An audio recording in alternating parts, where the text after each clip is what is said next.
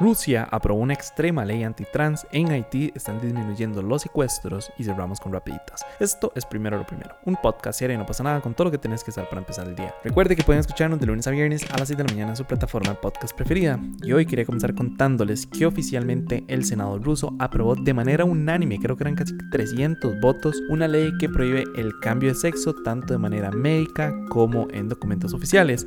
La idea, o bueno, más bien como la excusa de esta ley es que el país no sucumba ante, y quiero citar, la ideología antifamilia de Occidente. Pregunto cuál Occidente, porque si se refieren a Estados Unidos, pues ellos también son como súper anti-trans y anti la comunidad LGTBIQ, entonces no entiendo cuál es esa ideología antifamilia que mencionan. Pero bueno, el punto es que con esta ley se prohíbe expresamente cualquier intervención médica, quirúrgica o usando medicamentos para el cambio de sexo.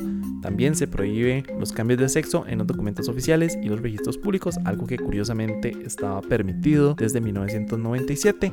La única excepción son los casos en los que se necesite para tratar anomalías congénitas, enfermedades genéticas y endocrinas asociadas a deformidades genitales.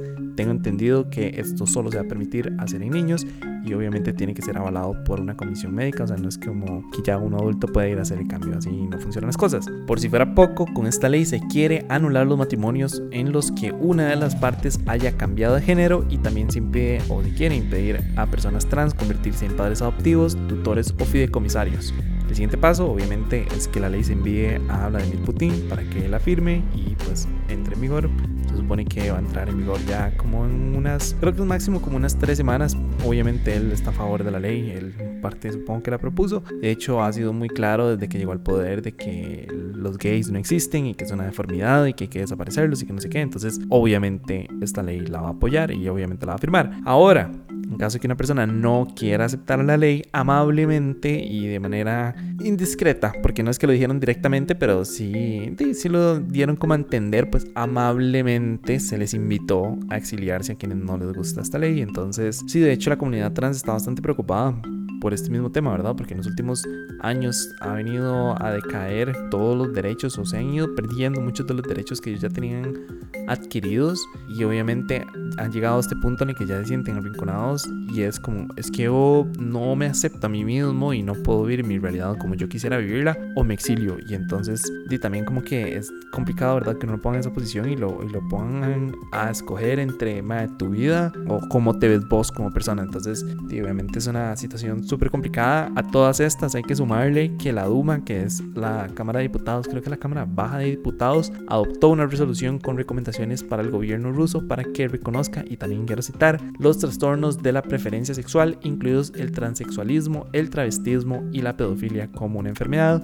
Tema de la pedofilia, por supuesto que lo entiendo, pero el travestismo, o sea, ser una persona trans y o travesti, me parece que no tiene ni puta idea que ver con, con enfermedades ¿verdad? Porque al final del día estar enfermo conlleva de que existe un tratamiento y no existen tratamientos para dejar de ser la persona que uno quiere ser y como uno se identifique, cómo uno quiere vivir su vida. Entonces, di, no sé, obviamente es una ley extrema, eh, y ha sido tal vez un reflejo de las políticas más actuales que hemos vivido como sociedad, como que por alguna razón estamos pasando por este punto en el que muchos de los derechos que se tenían adquiridos se están perdiendo bajo la excusa de que es una normalidad y es como, ok, o sea, no, no, no, entiendo por qué, ¿verdad? Como cuál es la dificultad de vivir y dejar vivir, pero supongo que lastimosamente esa es la fucking sociedad en la que vivimos, en la que todo el mundo tiene que algo que ver, en la que todo el mundo tiene una opinión sobre un tema. Pero bueno, temas agridulces, si bien por un lado los casos de secuestro en Haití han disminuido en los últimos tres meses, los casos de piratería marítima están aumentando.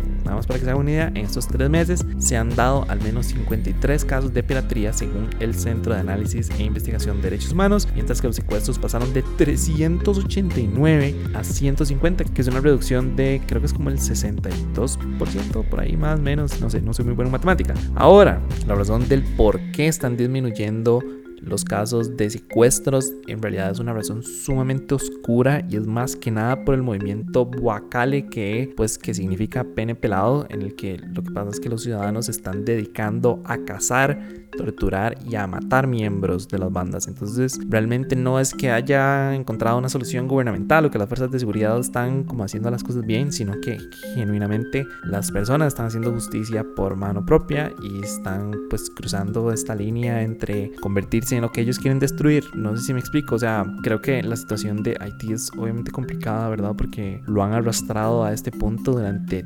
décadas, cuidado, no hasta siglos. Si no es por, no sé, terremotos, o inundaciones, o es hambruna, o es pobreza, o bueno, ahora el narcotráfico. Hay demasiadas situaciones que han llevado a Haití a este punto de quiebre en el que la gente fue como, o sea, estoy tan desesperado que tengo que empezar a hacer yo justicia, o bueno, no sé, salir a impartir justicia entre comillas para sentirme seguro. Y es, y es complicado, ¿no? O sea, se imaginan a su papá, o a su mamá, o a su abuela, o a su abuelo que salga y diga como madre, no, es que para mantener ustedes libres y para mantener ustedes seguros tengo que yo salir a matar a una persona. Entonces, pues obviamente es una situación complicada ahora.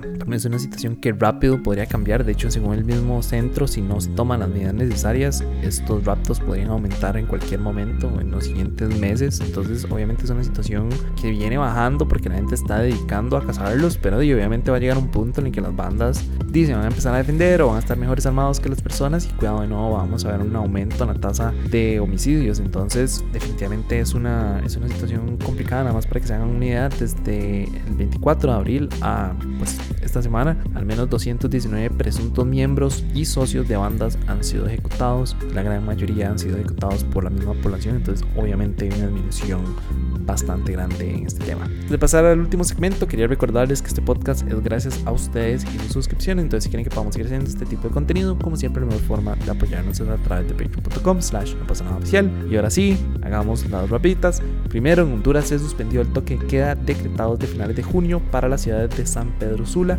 y Cholomo, luego de que 13 personas murieran a manos de supuestos sicarios pagados por narcotraficantes locales. Segundo, el Ministerio de Justicia de Francia anunció que en total 1.056 personas fueron sentenciadas por disturbios de las últimas semanas y de ese total casi 750 van a ir a prisión obligatoria por al menos 8 meses. Y tercero y último, la policía de Kenia comenzó a utilizar gases lacrimógenos para reprimir las protestas antigubernamentales que estallaron esta misma semana. Las protestas son por un aumento del 16% de los impuestos al combustible, la represión violenta de protestas anteriores y por un llamado general del ex primer ministro Raila Odinga de no aceptar las elecciones de agosto del año pasado, a pesar de que un tribunal supremo ya rechazó su recurso. Ahora el mayor temor acá es que comúnmente las autoridades de Kenia disparan gases lacrimógenos junto con municiones reales para dispersar este tipo de manifestaciones, lo que pues por ejemplo llevó a que la semana pasada 23 personas murieran durante las protestas. Y eso fue todo por hoy, jueves 20 de julio, su apoyo es posible primero lo primero, recuerden que pueden apoyarnos en patreon.com slash no pasa nada oficial, como siempre síguense el podcast para recibirlo todos los días, también nuestro boletín diario en no pasa nada.com y nos pueden encontrar en YouTube, Instagram y TikTok. Y para los que nos están escuchando por Spotify, el poll de hoy es, ¿ustedes les parece que como sociedad estamos retrocediendo en temas de derechos humanos? ¿Sí o no? Yo definitivamente creo que sí. O sea, creo que no solo la comunidad LGTBIQ, sino que incluso las mujeres han perdido muchísimos derechos en diferentes países. Hemos visto un retroceso bastante importante. Entonces, yo sí lo creo, pero no sé, tal vez ustedes tengan una percepción diferente del mundo. Entonces, ahí les dejo el poll. Y nada, feliz jueves. Espero que lo estén pasando bastante bien esta semana. Ya casi, ya casi termina la semana para poder descansar. Y nada, de nuevo, muchísimas gracias y me escucho mañana. Chao.